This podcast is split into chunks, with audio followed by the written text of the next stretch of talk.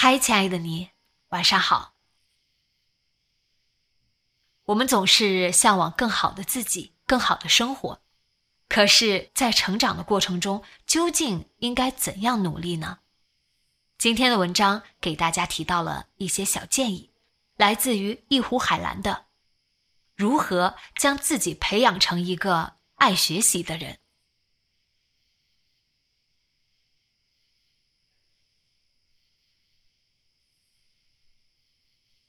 现在晚上八点半洗好澡了的话，我会选择回到书桌前，看看考试教材，看看相关的语法书，或者把最近做过的语法题翻出来看看，内心里是平静的、愉悦的。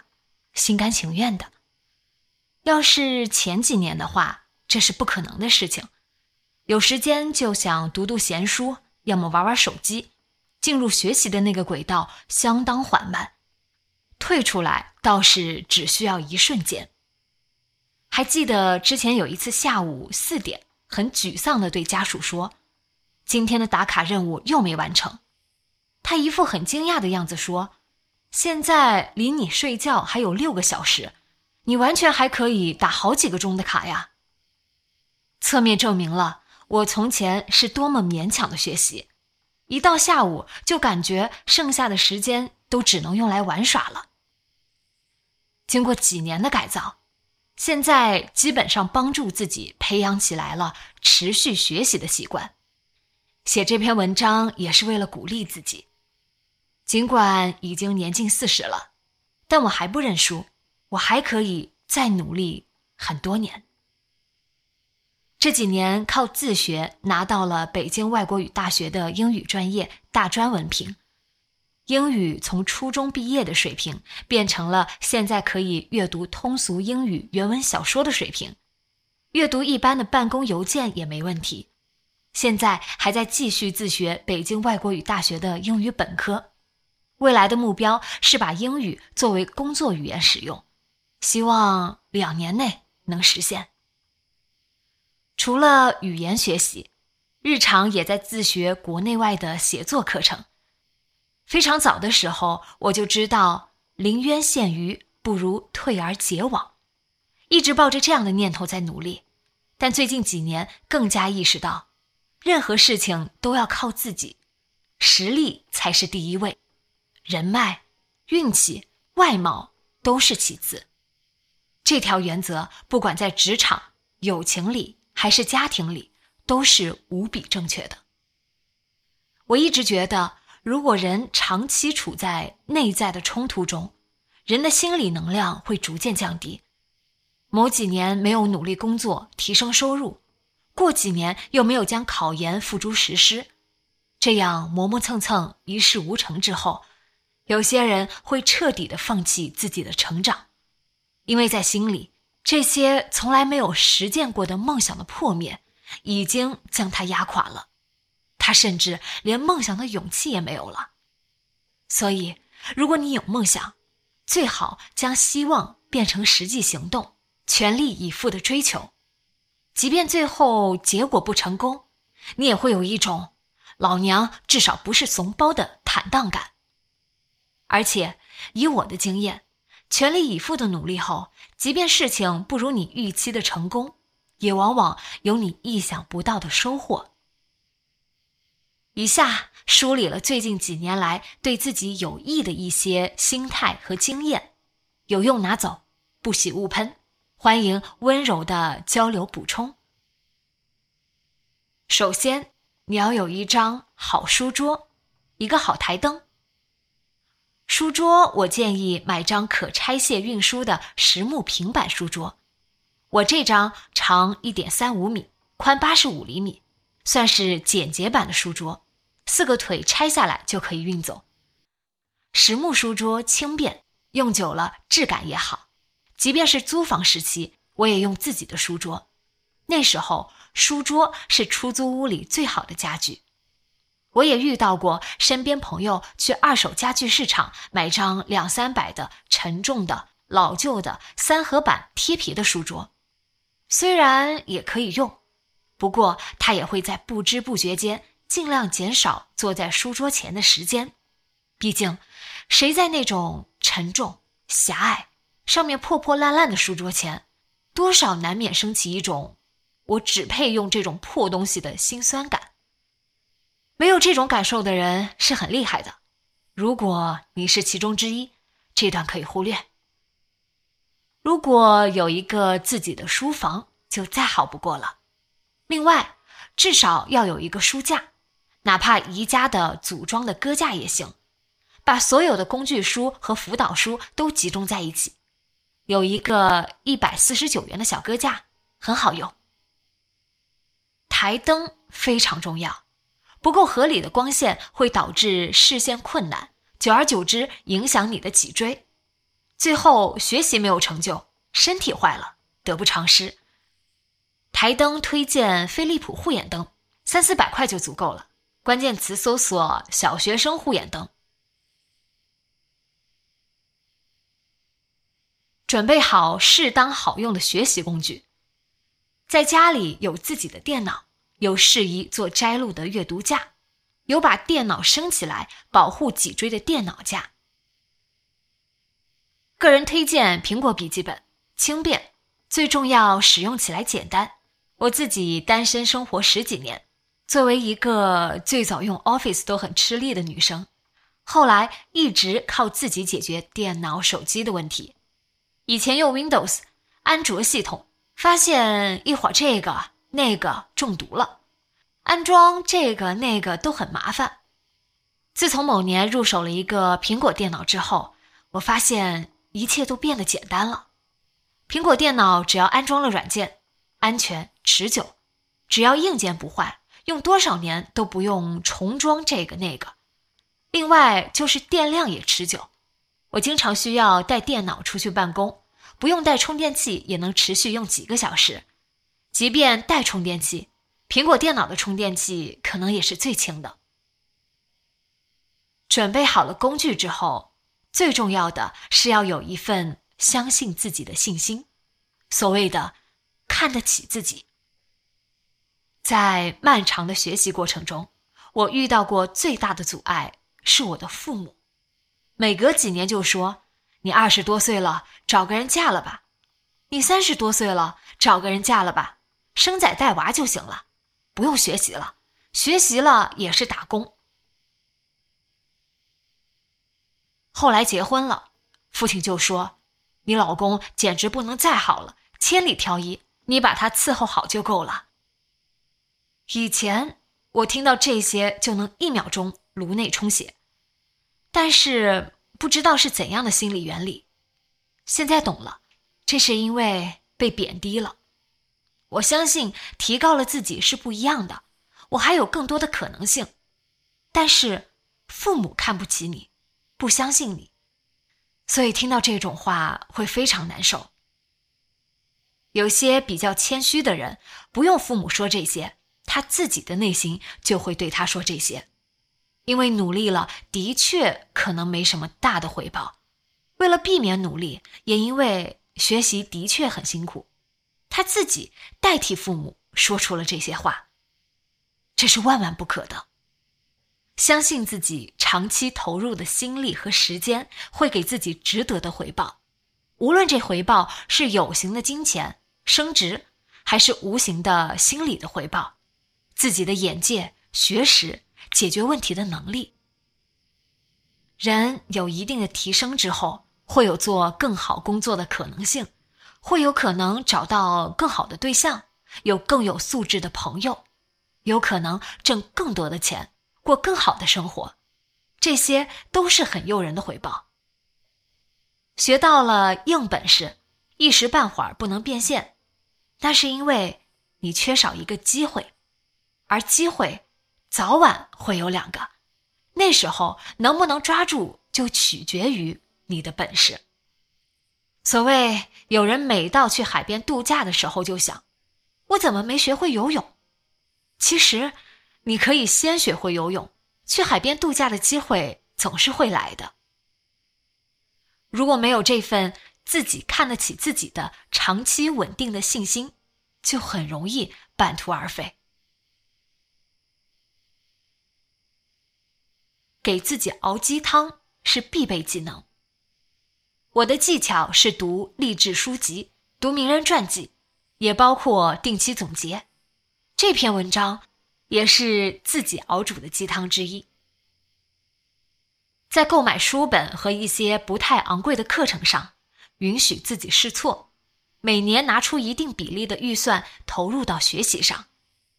几十块钱一本的书，一套英语教材，一套日语教材，小几百块的网课。一些别人推荐的，据说很好用的语法书，都值得买回来试试。因为以中国目前的书价，这些都是很微小的投入，而且指望一次就找到自己归属的领域，一次就买到适合自己的工具书，是很稀少的运气。如果一个人想学英语，买了一本教材，学了一段时间没什么进步，或者觉得很别扭。就不学了，理由是教材太难了。这个就属于寻找真爱路上遇到了一点挫折，就决定以后再也不找对象了。如何学习英语的工具书，我至少读了十本，然后把每个人推荐的方法进行辩证推理，选择一些觉得很适合自己的进行实践。还可以适当使用专注小工具。我用的是 Forest 小森林，种一棵树四十五分钟，还有雨夜森林的白噪音伴随。每周可以汇总，也可以把学习记录发出来和朋友分享。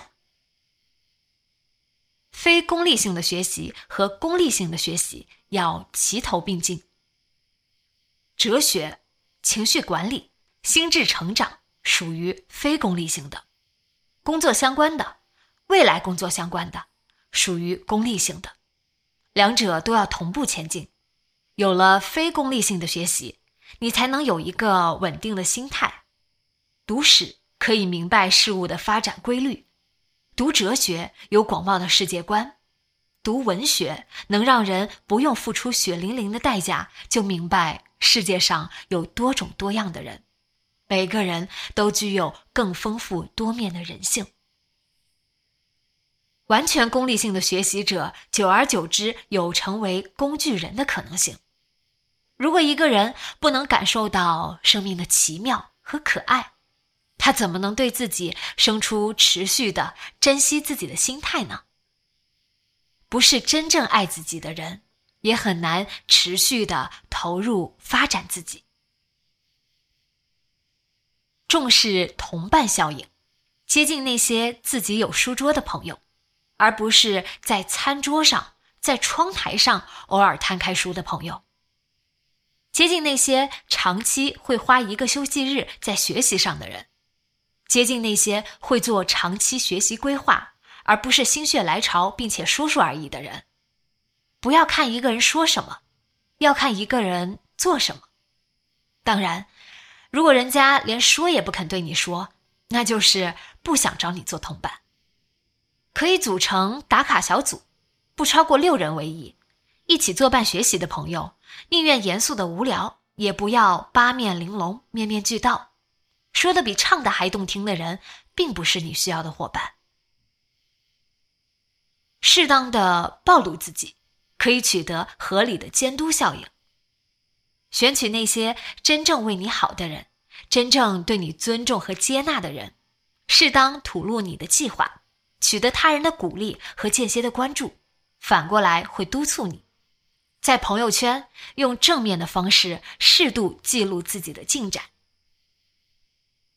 寻找能鼓励你做正确事情的环境场。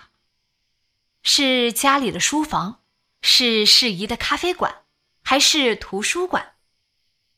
上班的人下班了去咖啡馆学习两小时再回家，周末一早去图书馆学习六七个小时，周末离开家去附近的咖啡馆学习，对家人或者朋友直接就说要加班。适当早起，调整作息，趁家人不打扰的时候在自己家学习，寻找更便捷易携带的学习资料，在交通移动。等人的间歇期学习。接受学习最终是你一个人的事情，在最重要的环节上，没有任何人能帮你，所以要做好忍受孤独的准备。不要相信任何娱乐、学习两不误的江湖传说。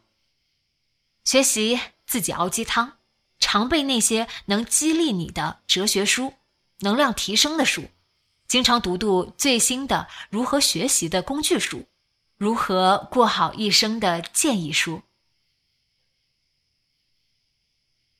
如何摆脱苦逼感。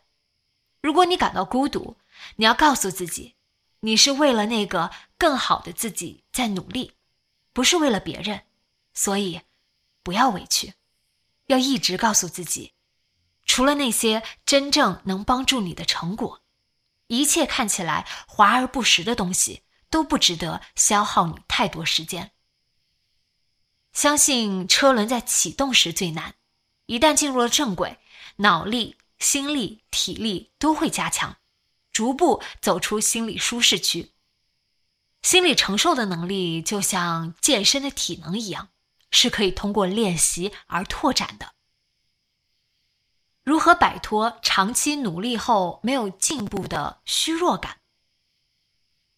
至少以年为单位努力，要有一点不计回报的洒脱心态，就努力一年，不行认栽，如果可行，继续努力。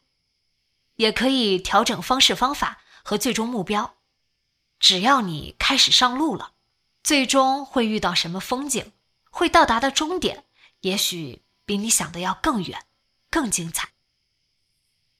及时认错，失败了没什么，谁能百发百中呢？毕竟你是为了自己努力。保持持续尝试的能量。切记两月打鱼，三年晒网。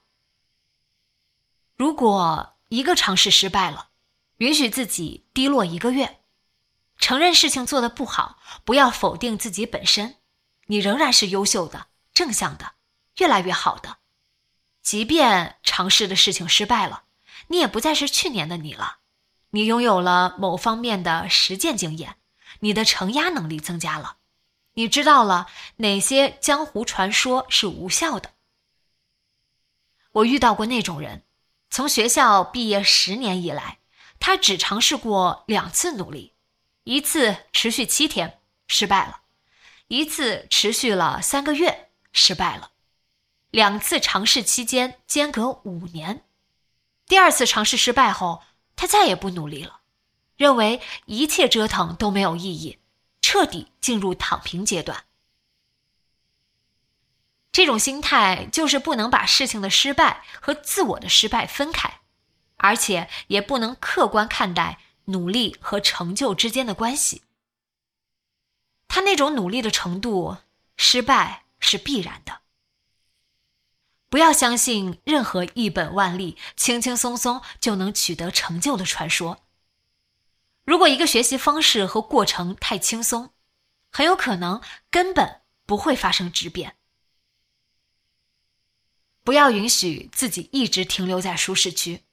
当齿轮滚动起来后，不断主动的加码，就像跑步的人，刚开始九分钟每公里的配速，每次只能两公里，渐渐的提高到八分钟，每次三公里。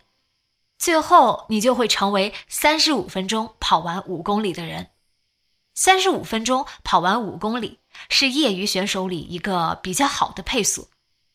你也要了解你努力的这个领域的基础标准，基准是大家制定的，不是你制定的。如果你以自己制定的标准去努力，那也很难把自己的成果投入到大世界里进行售卖。为了避免自说自话的努力，建议制定一些硬技能的目标，如提高学历、读研究生、发表论文、换更好的工作、提高收入、提升交际圈等等。不要停留在打卡背单词、打卡读薄荷英语这样的事情上，用一个严肃的结果来倒逼自己，制造有效的过程。希望我们有时候。都能梦想成真。